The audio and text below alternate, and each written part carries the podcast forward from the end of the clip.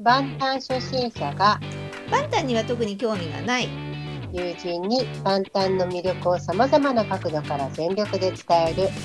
全力 BTS チャンネルはいこんにちは万端初心者のツッキーです はいこんにちはバンタンには興味がないと言いながらもうすっかりアミの橋です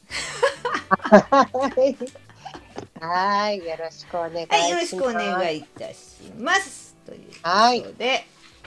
えー今日は73回目のは収い録となっておりますはいよろしくお願いしますはい、よろしくお願いします。えーは今回はまたしてもオンラインでの収録となっておりますので、そうですね、え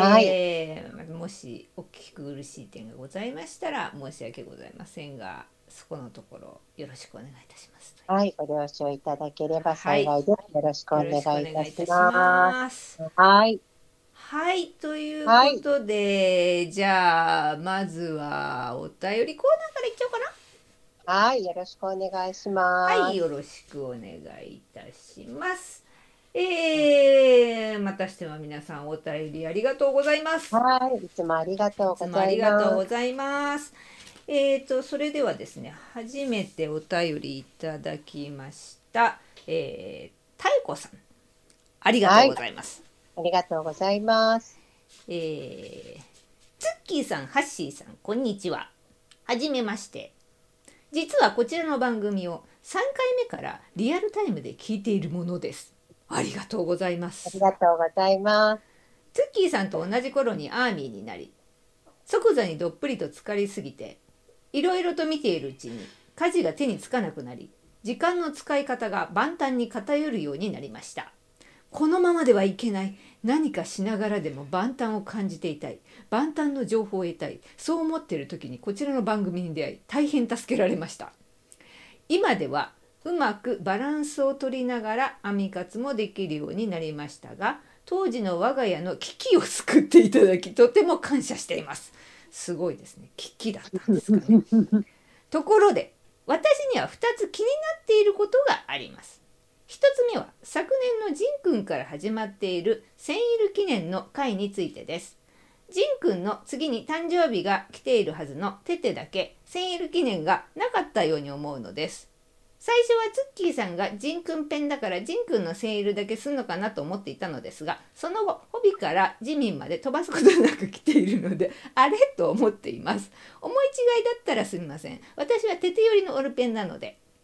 今年こそはぜひ濃密なテテセンイル会を期待していますハートマーク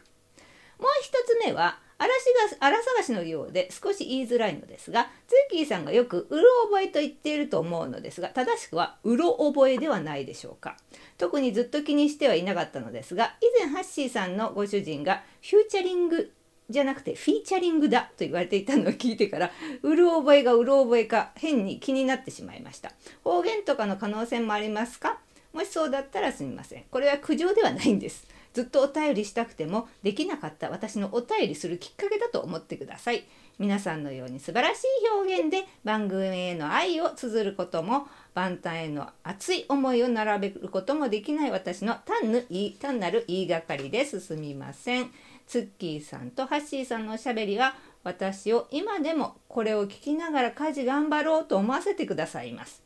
まあ、お思わせてくださいますしお二人のお人柄は人をとっても元気にすると思います番組をこれからもずっとずっとリアルタイムで聞きながら応援していきたいです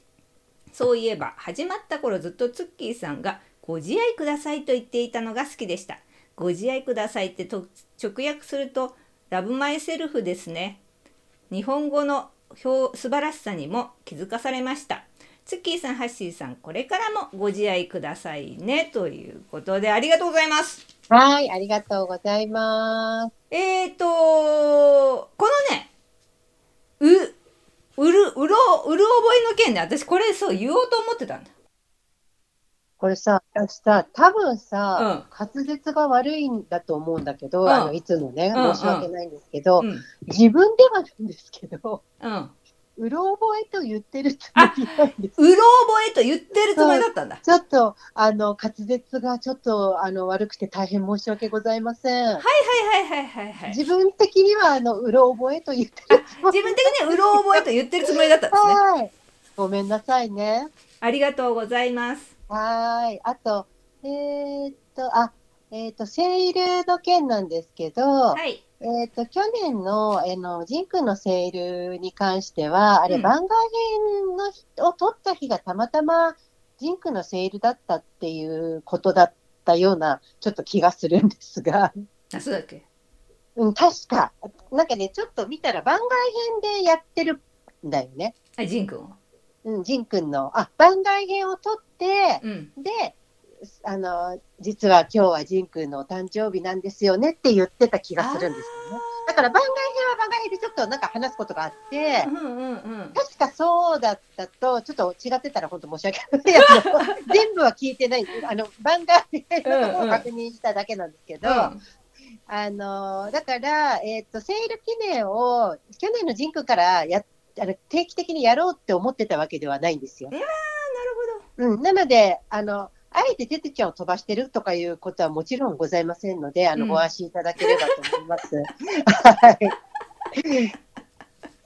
特に意図はないってやつですね。はい、あの、そう、た、確かね、そう、あの日がそういう、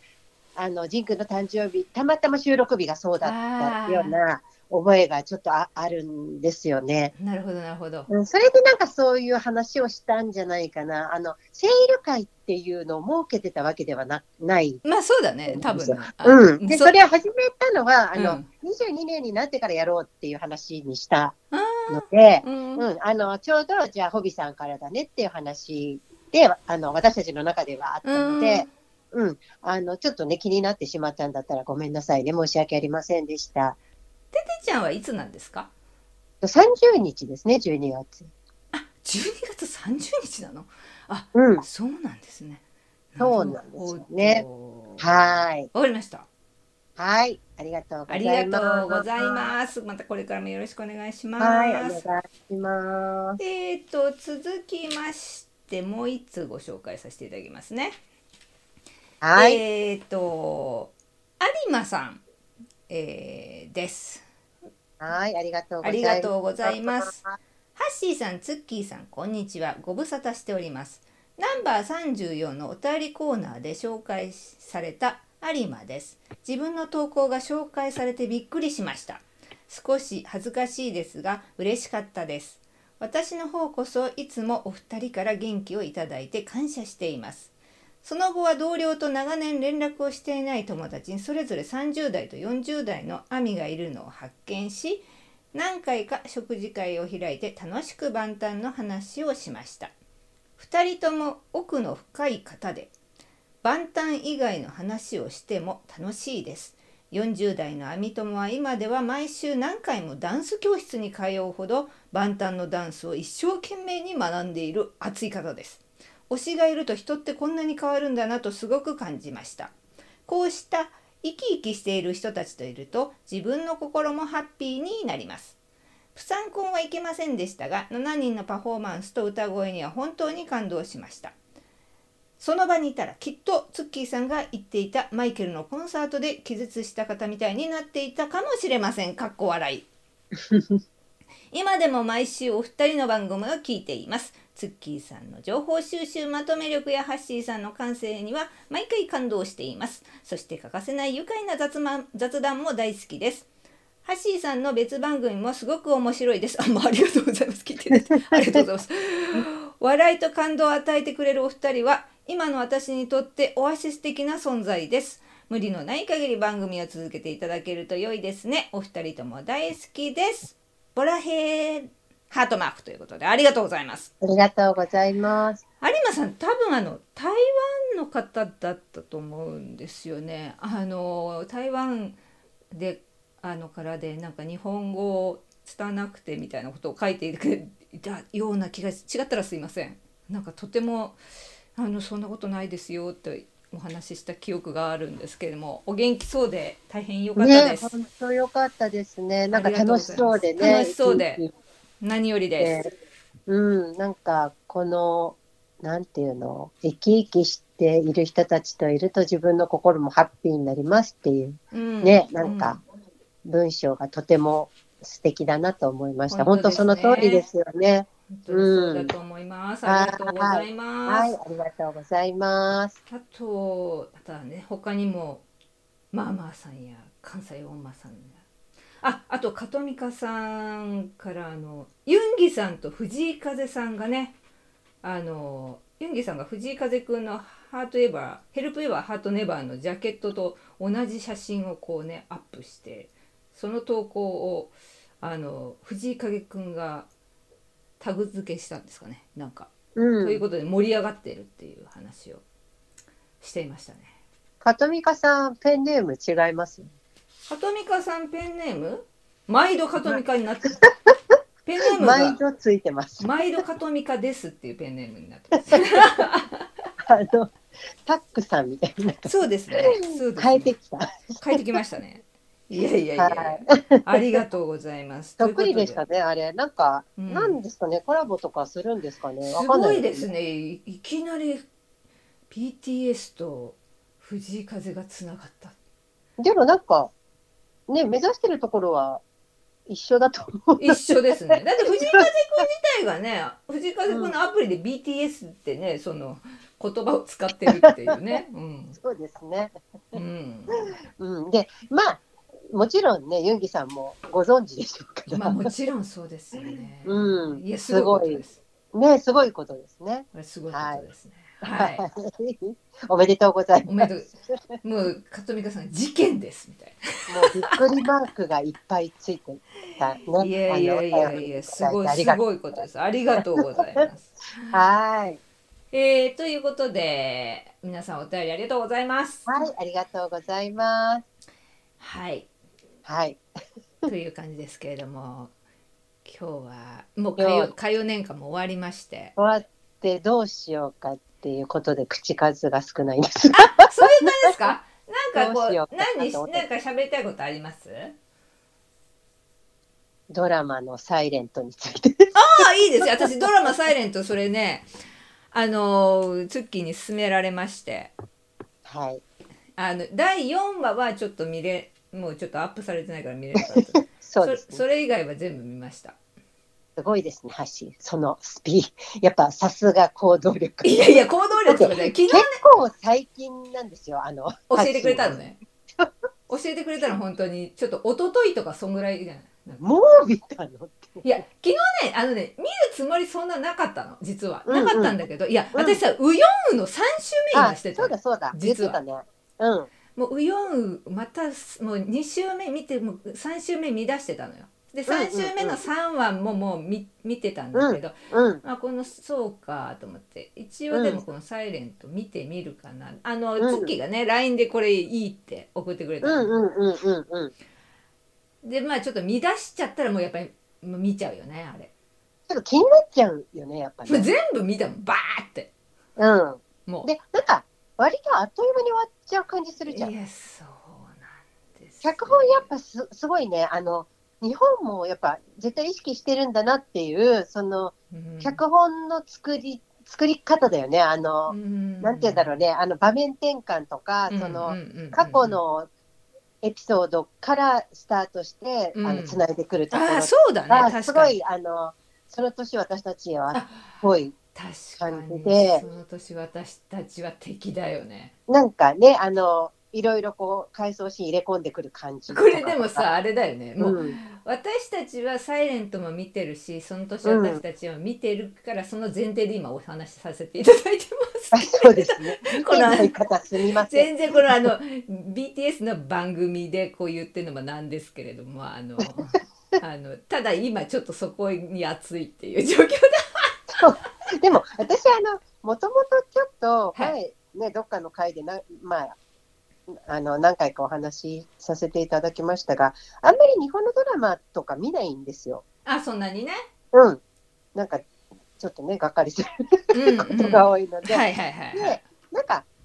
サイレント盛り上がってんなって思ってたんですよ、あのツイッターとかで。あ、そうなんだ。やっうん、めっちゃみんな盛り上がってんなって思ったんだけど、やっぱりなんかこう、よくある話なのかなっていうか、その、うんこう、なんていうの、聞こえなくなっちゃった元、元彼みたいなう。んまあそういう話なんですよ、皆さんあうのんで知らなかったらすいませそんうかな悲しい話とか、私あんま見たくないから、あ悲しいんだろうなって勝手に思っちゃったのはいはねい。はいはい、うはんいで、まあ、あの、本当に、なんて言うんだろう、あの、まあ、本当に何も見てないんですよ。あの、 朝の連ドラ以外は。ああ今 ね、舞い上がれ以外はうんね。はいではい、なんか、お客様が、クライアントさんが、そうの、んドラマとかあんま見ないタイプの方が、うんなんか、あの、まあ、その方、ちょっと、何きっかけでその話になったかっていうと、えっと、ちょっと出産されたばかりで、うんえっ、と、まあ、ちょっとなかなか運動も、あの、まあ、一応再開はうちでしてくれてるんだけど、自分でお家でなかなかこう時間も取れないうんので、うんうんで、隙間時間になんか、すごい偉いんですけど、踏み台昇降してるって話で、その方がね、踏み出しっこしてるの偉いね。偉いでしょうんいやあの、うんえ、な、な、何、何分ぐらいやってるんですかって言ったら、なんか20分を2セットっていうわけ。ああ結構だね。うん結構やってんなと思って、うえ、んそれ何やって、に20分って結構大変じゃない、うんあの 汗かいちゃうじゃ、うんん結構。で、え、ななんかしながらやってるんですかって言ったら、なんかドラマを見ながらやってるってで言っもたそれは賢いね。ので、うなんか結構、ほら、日本のドラマって CM 抜きでさ、TVer とかで見るとさ、45分ぐらいじゃそうね。ん。だからちょうどいいんだよね。確かに確かに。あのううんんうん。で、え、何、え、ドラマ見てるのって言って、何見てるんですかって言ったら、サイレントって言ったわけですよほうほうほう。で、え、サイレント見るタイプだっけって話で、そうえタイプという恋愛ものとかあんまり見なそあうな感じなんであすよそ。ういう感じじゃない方だったんですね。そうそうそうそう。で、日本のドラマもあまりこう興味ななさそうな、うんうんうんその映画とかはすごい見る方で、あの英語もペラペラなのね。うんうん。で、外資系企業にいらっしゃる方なんですけど、で、え、面白いんですかって言ったらう、ん映像が綺麗でっておっしゃってて、うんうんうんうでん。なんか、なんとなく、え、じゃあ、この方が見てるんなら見てみようかなと思ったの。あうん。なんか、そんなに全然、あの、ドラマあんま見ない方なのに。うんで、へーって言って、で、今なんか、多分5、5話目ぐらいだから、TVer で5話は見れるけど、えっと、5話からじゃもう遅いですよねって言ったら、あ、いや、多分大丈夫だと思いますって言われてうんう、んうんで、その日のうちになんか1話見たんですよ。うん。うん今ね、TVer でやれ、今まだやってるよね。1話から3話までは TVer でも見れる。見れますね。うん、で、あとはもう最新話。だから、う今だと、あ、もう今日は見れなくなっちゃうと思うんだけど、もう今日の夜、ね、また6話が始まるから。うん。まあえこれがあの公開される時にはあ、もうそあうかそうのか、ごめんなさい。そ相当あのそ相うじゃ当、相ない。当ね。うん、今日の時点では、ごめんなさい、今日はね、ちょっとね、早く、私の都合で、ちょっと早めに収録させていただいていて、今日11月10日なんですよ。 そうですね。なので、えっと、今現在、今日、今日木曜日なんで、夜第6話なんですよ、今そう日では。すね。あそうだそうだ。今日第六話だわ。うん。だから、今5話まで見れるんだけど、うんちょうど1から3は、あの、無料でみ TVer で見れるんだけど、4だけがちょっと見れないんだよね。そうですね、無料。あれ、FOD そうそうかなんかに入れば見れるのかなあ、そうそう、2週間無料うん。だから、うん FOD、うんそれだと見れるんだけどね、うん全部。うん、で、なんか、1話見たら、もう気になっちゃって、いや、そうだよ。私、だからもう一気見したもん。 3話まで見てね、うんで私知らなかったから、4話普通に見れると思ったら、うん見れなくて、うん。ちょっと勘弁してよと 思ったいやこれ、ここで4話飛ばすのもって言って、まあ、まんまと登録したわけあ、登録したんだ。私、なんか4話のあらすじのテキストだけ見てやめたわ、私。あのね、4話、多分見た方がいいと 思う。結構大大事。大事なんだ。ううん。うんん、で、まあ、今、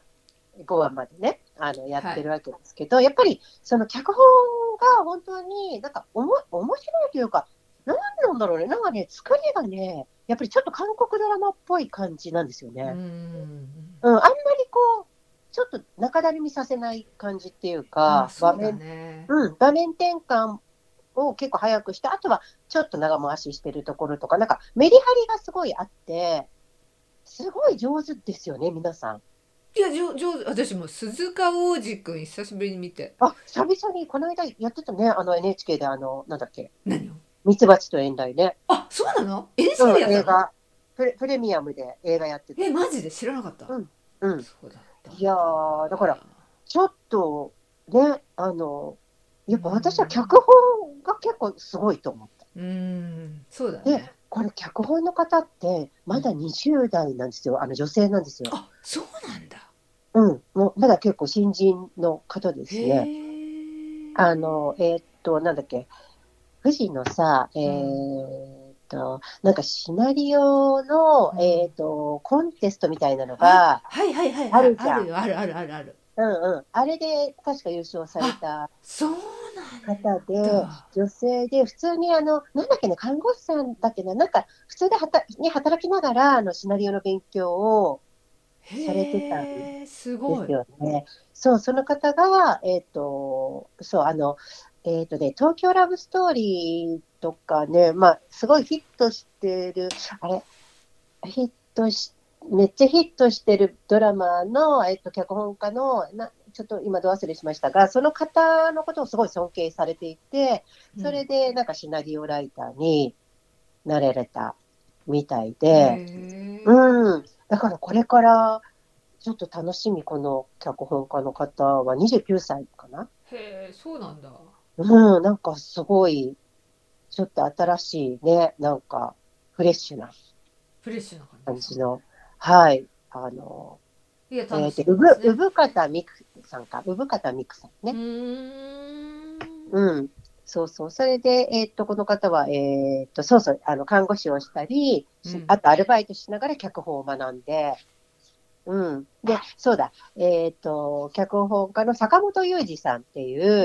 えーっと方、えーっとね、東京ラブストーリーとか、えーっとマザーとか、えーっとマザーウーマンですよね、ドラマの脚本家。のうーんはい、方で、えっと奥様が女優さんの森口瑤子さんだったっけなだと思うんですけど、ほうん、その方をあのとても尊敬されていて、うっていうはい、ことでとても楽しみですね。楽しみですねはい、 楽しみですはい、毎回あの結構な泣いてますけど、私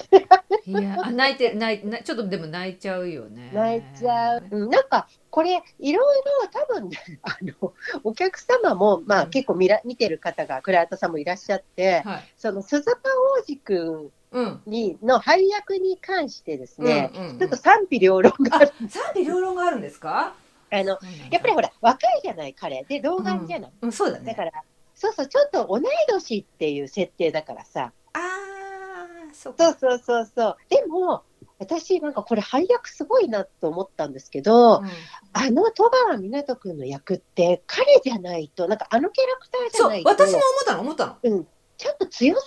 ぎちゃういやいじゃやないだからな配役としてあこの子ぴったりだなって私はうん思っベたんスだよね、トだなってなんか思ったんだよいねや。私もすごい思ったなんかそうんそれがの、そううん、まああの内容あんまり詳しくはあれあれですけれどあも、うんうんうんうんなんていうかあの設定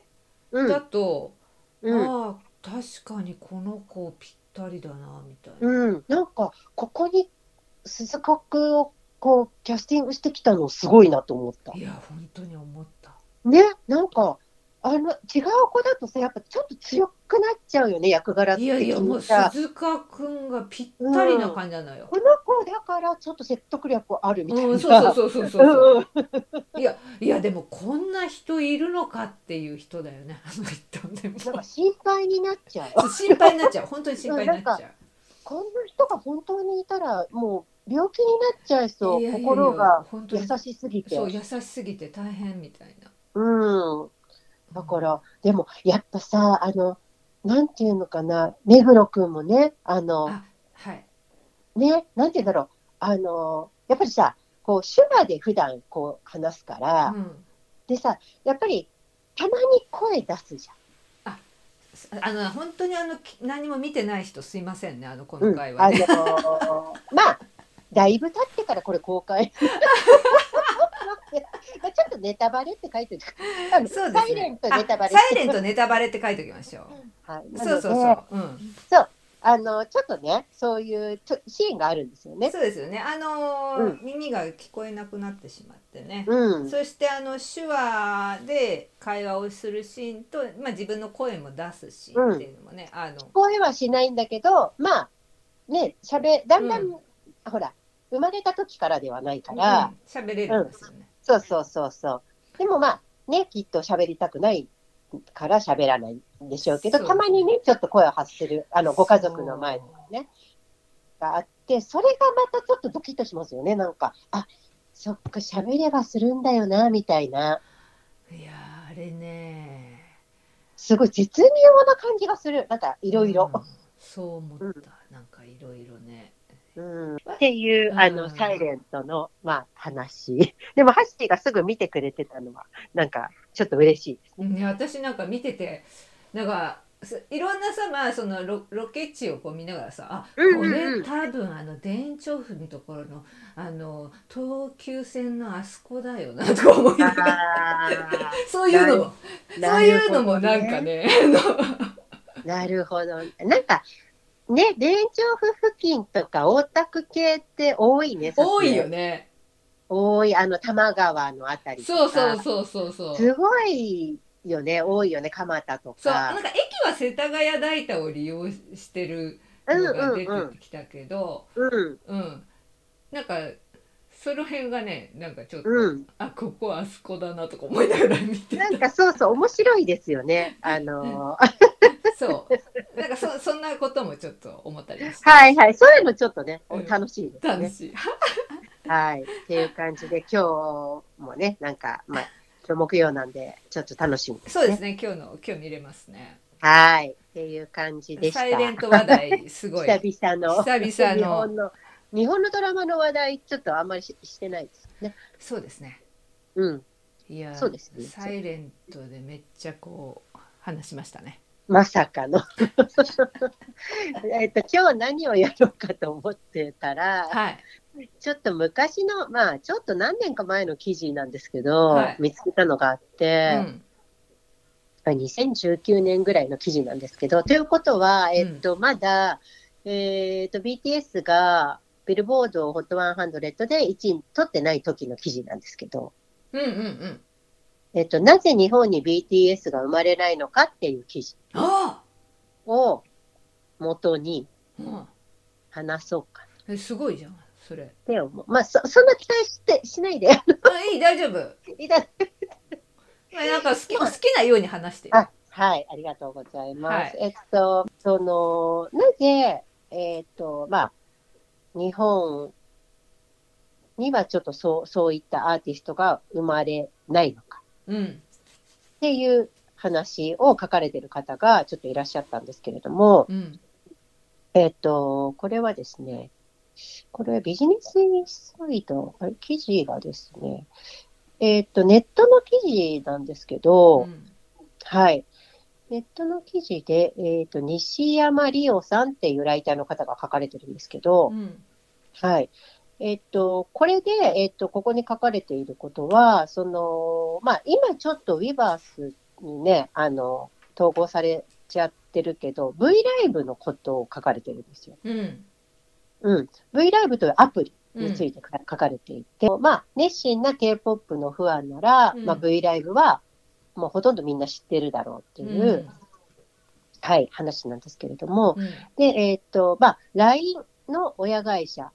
としても知られる、韓国の大手ネット企業、ネバーが運営するライブ配信アプリなんあですね。そううん。まあ、これ当時の状況ですよ。う今、んうん今は違うんですけど今ね。違うけどね、はいうんうん。で、えーっと、まあ、BTS をはじめとする韓国の人気アーティストの多くが、まあ、ここで動画コンテンツを配信していたと。うんうんうんうんで、えーっと、V ライブは2015年に立ち上がった当初から、うんえっと、K-POP のスターを世界に向けて売り込むことを目的としていたんですね。うんうんうんうん。で、えっと、SM エンターテインメントや、えっと、YG エンターテインメントといった韓国のメジャーな芸能事務所と提携して、うんうんで、アプリ内の言語はデフォルトが英語。うんうんうんまあ、あの、翻訳言語は選択はできるんうでんすうんけれうんども、うんうん。でですね、えーっと、ネバーの情報によると、まあ、そ当時、えーっと、これ2019年ですが、V ライブの、えーっと累計ダウンロード数は、えーっと、2018年10月時点で約6000万。でうんえーっと、2017年のデータでは、その8割以上が海外かうんら、うん、っていうことなんですね。で、その、公式には、まあ、スターのライブ配信アプリって説明されているんですけれども、うんうんと、まあ、あの、ハッシーわかるかなえっ、とね、17ライブ、えっ、と、17って呼ばれてるやつ、アプリがあるんですけれども、へーそれと知らなか、いうん、ショールームっていうのもあるんですけうど、んそういうアプリのようなライブ配信に特化したサービスっていうわけでは、まあ、必ずしもないんですようんうね、ん V ライブは。うんうんで、アーティストが、まあ、自ら配信する動画の他に、バラエティ番組やダンスの練習動画なども多く配信されている。うんうんうん。で、えっと、この V ライブの世界戦略を考える上うで、ん避けて通れない存在っていうのが、えっと、ファンサブと呼ばれる不安による字幕。うんあうん。これ、本当すごいんですよね。ああの、うん不安がうん字幕つけてるくれるんですよ。えそのさファンが字幕をつけてくれるっていうのはさうんえっと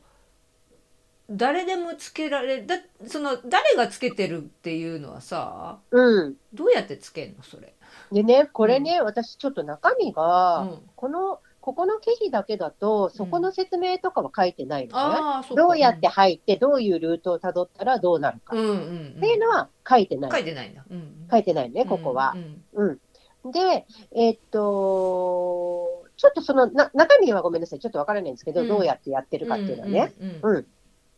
で、確かにう私んちょっと、まあ、だいぶ昔、だいぶ昔って言っても、まあ、えっ、と、2020年のその不安になったばかりの時ですけど、うん見た時に、なんか、不安、何不安なんとかとか、なんか、何個かあったわけ。不安、うん不安字幕みたいなのが。で、日本と語でもなんかに、なんか2種類ぐらいあったりとか、うんうんだからこれ、え、どういうことになってるんだろうって思ったんだんけど、うんちょっとそれの、なんか細かいことは、ここの記事には書かれてはいないんですすどえっと、例えば、うーんと、BTS を例にとると、うーんと、例えば、そうだね、2019年1月1日に BTS が V ライブ上で配信しているバラエティ番組、ラン BTS 走れ万端ですね、の、えっと、新しいエピソードが公開されたと。で、メンバーは、まあもちろんすべて韓国語で話してるじゃないですかうんうんうんうん。で、えっとその配信日翌日の1月2日時点ではもうすでに20以上の字幕が作られ付けられていたと。うんうんさらに、えっとその翌週の1月7日には字幕の数は38。うんうんうんうんで、その多くに、括弧不安字幕と注意書きがされていると。うんうん、で、数えてみたところ38の字幕中28が不安による字幕。うんで、しかも1言語あたり1字幕ではないと。うんなるほどあのいくつかあるんだそうそう。だからつけ、られるんだまあ、そう、だから、何さんバージョンとかじゃないの。なんか今さうん。ちょっとさヤフー知恵袋見たらさうん。本当誰でも簡単な UI を備えてて、誰でも数回チュートリアルに沿って進めると簡単に字幕の作成方法が学べるって書いてあった、番あ、号なるほど。じゃあ、うん誰でもつけられる。みたい、うん、うん。で、えーっとね、その、えーっと、あ、そうそう、それでね、うん V ライブ側も、うんその、不安字幕、不安サブね。不安サブは不安字幕のことだけうど、ん不安サブを促進していて、うんその字幕を多くつければ、うんゲームみたいにレベルが上がっていって、うんバッジが与えられて、うんで、優れた翻訳者はサイト上でベストメンバーズとしして紹介されたり、えっあーと、V ライブ上で使える通貨、あ、V コインっていうのあるある。あもらがえんだ与えへられることもある。あ、これでね、なんか買えるんですよ。えうんあの、コンテンツを。へえで、えっと、個人だけではなく、チームで字幕をつける機能もあり、えっと、V ファンサブ上では、言語ごとに不安コミュニティが築かれ、不安、そう、ファンたちは日夜競うようにして BTS や他のアーティストが韓国語で発した内容に字幕をつけている。ははこれすごくないですかすごいねそれだからここまで開放してるから広がるのめっちゃ早いんですうよ。んうん。なるほどで、えっと、なぜ、まあ、V ライブのファンサブが重要なのかというと、うん一つにはシンプルに V ライブが非英語圏のアーティストがグローバル市場で戦う時の言語の壁をどう超えるかの答えを提示したことにあうる。んなるほどやっぱここが壁になるじゃない。そうだよねうん。で、日本語もしかり。うんじゃないうんうんうんうん。で、その、えっと、この記者の方が、えっと、2010年代の初めにうんスウェーデンに留学してたらしいんですうんよ。うんうん、で、その時にね、うんえっとスウェーデンの、まうあ、ん友達とかうん周りの方が口を揃えて言っていたのは、うんまあ、J-POP とかアニうんメうんとか日本のドラマとかのファンもいっぱいいるんだってね、うんうんうんそまあ、いっぱいいるじゃん世界中に。うんうんで彼らがでも口を揃えて言ってたのは公式の翻訳が出るのが遅いっていう不満だった。うん、でまあこれちょっとダメなんだけどあさ ーダメなことだけど、うんだから遅いから、やっぱ彼らはそのファンサブのついたドラマやうんバラエティ番組のやっぱ海賊版を見ちゃっあーそっちで見たいからねて。そうそうそう。だってやっぱ早く見たいじゃん、好早くき見たないんだかからら。ねうんうんうんまあそうだそうなっちゃうかなうんん。で、まあ現在ではネットフリックスみたいに、その初めから多言語対応うんうんうんでコンテンツを提供するプラットフォームも、まあ、出てきてはいるけれども、うんでも、やはりやっぱりサービス側が多言語翻訳を提供するにはコストがやっぱりかかるので、うん、やっぱり限定的になってしまううん。うんうんうんうん、で、やっぱり V ライブの革新性っていうのは、ファンサブを公式化することで、その海賊版に対抗してう、んうん。で、えっ、と、英語、英語を話す、英語話者ではないという K-POP アーティストのハンデを超えてしまったところにある。うんそれはでも大すごいねうん、もう、だってさ、1時間後とかさ、まあ、なんならさ、えっ、と、今もう、あの、V ライブになっちゃったけどさ、あの、もう同時にツイッターで翻訳してくれる人とかがいるわけ。そのさ今もえ V ライブ今さ、うんあのうんウィバースに吸収されちゃったのかなこれなんかうん、多分もう今なできないんじゃないかな。今できないのかた多分、あ分かんないけどねううん、ちょっとそういう字幕が出てきたこのを見たことがないなと。あそうなんだうん、ちょっと全部は確認してないけどね、もちろ。うんんうん、で、えーっと、その、なんていうの、結局、やっぱり、なんか、そのアーティストを好きな人たちがうん勉強して、好きなことをやってるわけですよそうだねうん、だからやっぱ、で、早く上げたりすると、やっぱりなんか喜ばれたりとか、うんえっ、と、その V ライブ側からご褒美をもらえたりするから、うん否定されるんだよね。うんうん。で、そのもう一つ V ライブの革新性として、まあ、注目したいのは、うん不安活動をあの促進させるためのゲームのような仕組みがあるといううんね、うんうんうんで、V ライブでは特定のアーティストのチャンネルをフォローすると、レベルとランキングが与えられる。うんうん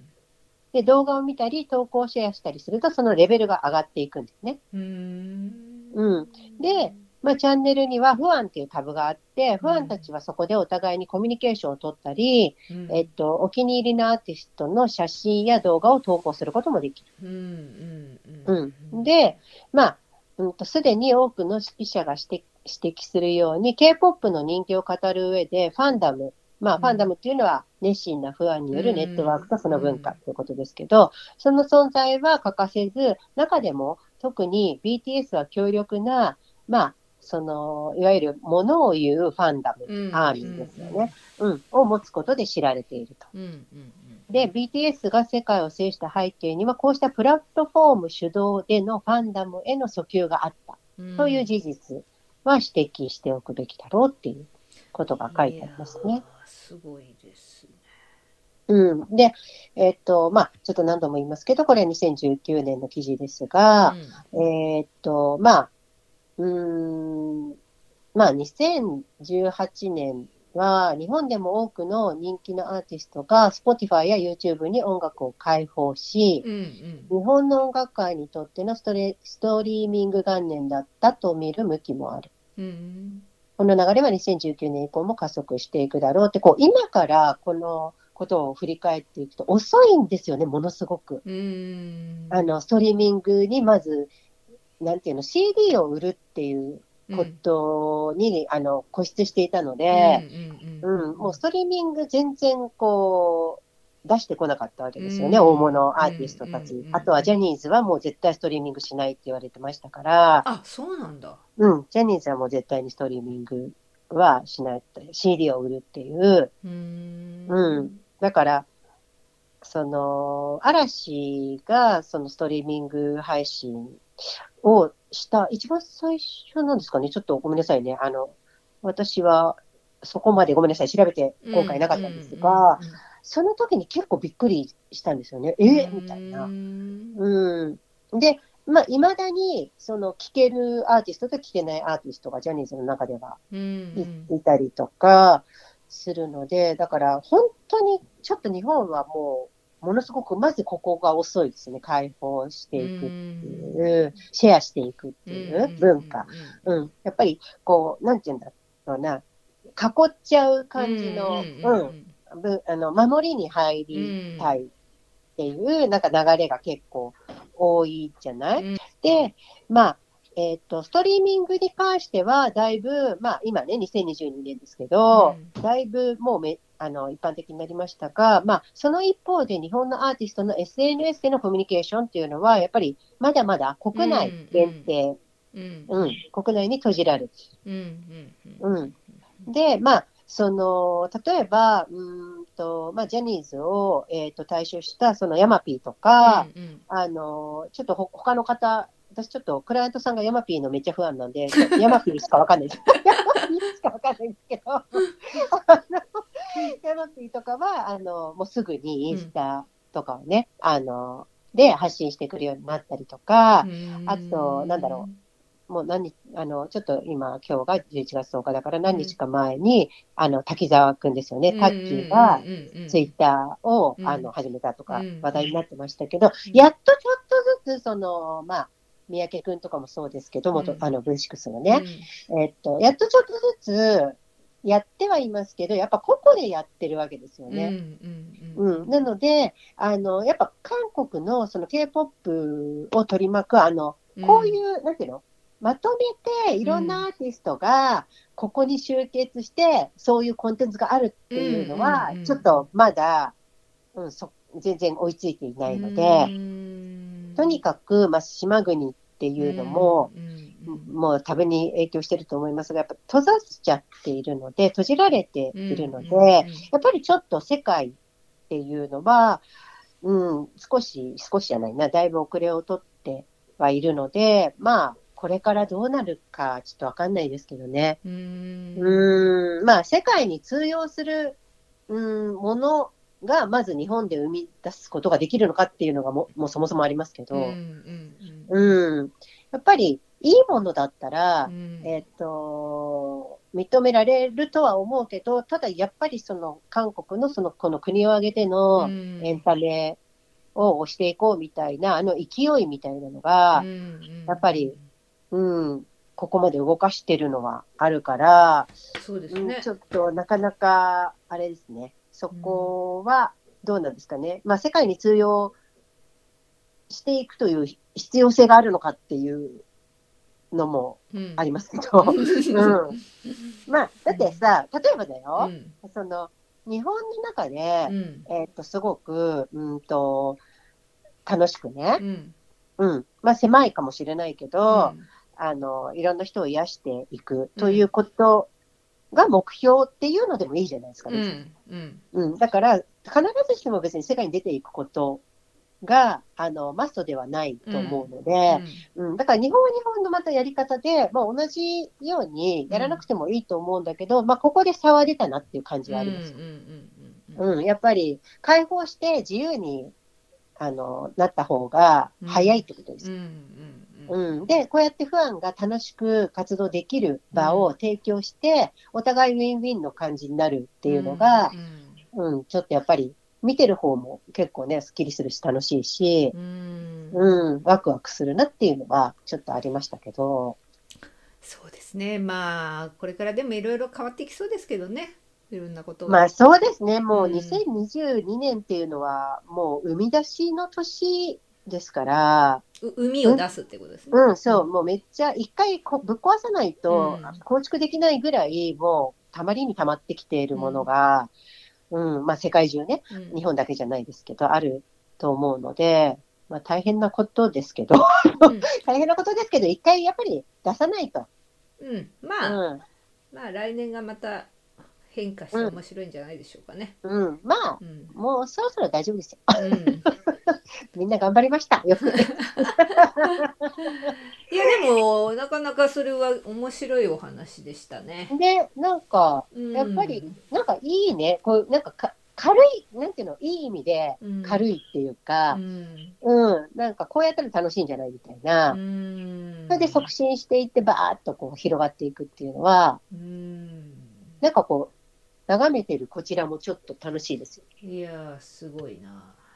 うん。だからいろんな要素が、まあこれだけじゃないですけど、いろんな要素が絡み合ってね、うんうん。でもやっぱり、うん、こういう広がる、加工じゃなくて広がるっていう方がなんとなく、うんちょっと、うん、また一人さん的に言いますけ ど、広がる感覚の方が、神的にうんなんか、喜ばしいのかなっていうのはありますうけどね。ん、うん。そうね囲うんじゃなくてね。そうそうそうそうそう。やっぱいろんなものを知っていくっていうのは楽しいですからうんね。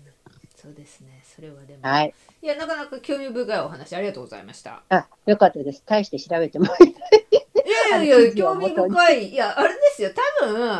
あの、月は大したって思ってるかもしれないけど全然しあの大してそんなね知らない人間にとってはそうなんだと思いますからやっぱり、うん、ら、そうですかう。ん本当にでももう皆さんもね、ずいぶんここまで聞いていただいているので、うんあの、もう皆さんの方がお詳しいと思うんですが。本 なるほどじゃあ、はい皆さんのお知恵を借りるっていうのも一つは手ですね、うん当にそうですね。はいみんなでね。みんなで作っていでくすね。ねははい、いじゃあまあそう今日ですねは今回はそんなところかな。そうですね。えー、っと、じゃあ今日の一言ありますか？今日の一言あります。はい。はい。じゃあ、えーっとですね、これは、えーっと、2021年、はい。コロナ禍のアジア人差別について、は。 BTS が、えっ、と、ツイッターでメッセージを発信した時のコメント。はい。うん。じじゃゃああ、いいですあかじゃあ月今日の一言お願いします。はーい。では、今日の一言です。僕たちもアジア人として差別に直面しました。理由もなく罵られ、見た目で上昇されることに耐えてきました。なぜアジア人が英語を話すのかと聞かれたことさえあります。僕たちは人種差別に反対します。暴力を決して認めません。あなたにも、僕らにも、尊敬される権利があります。僕たちは、共に立ち向かいます。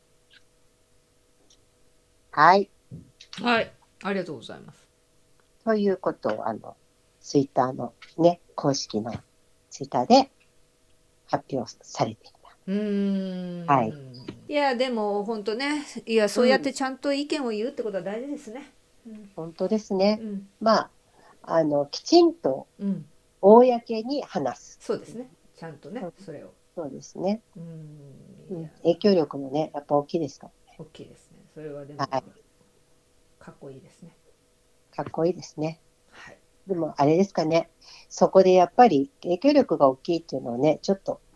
本当に、なんて言うんだろうね。すごく考えますよね発言する前に。 そうそうね本当に、うん 大変だなと思ってだから、大変ですよ本当うに。んうん、もう本当にね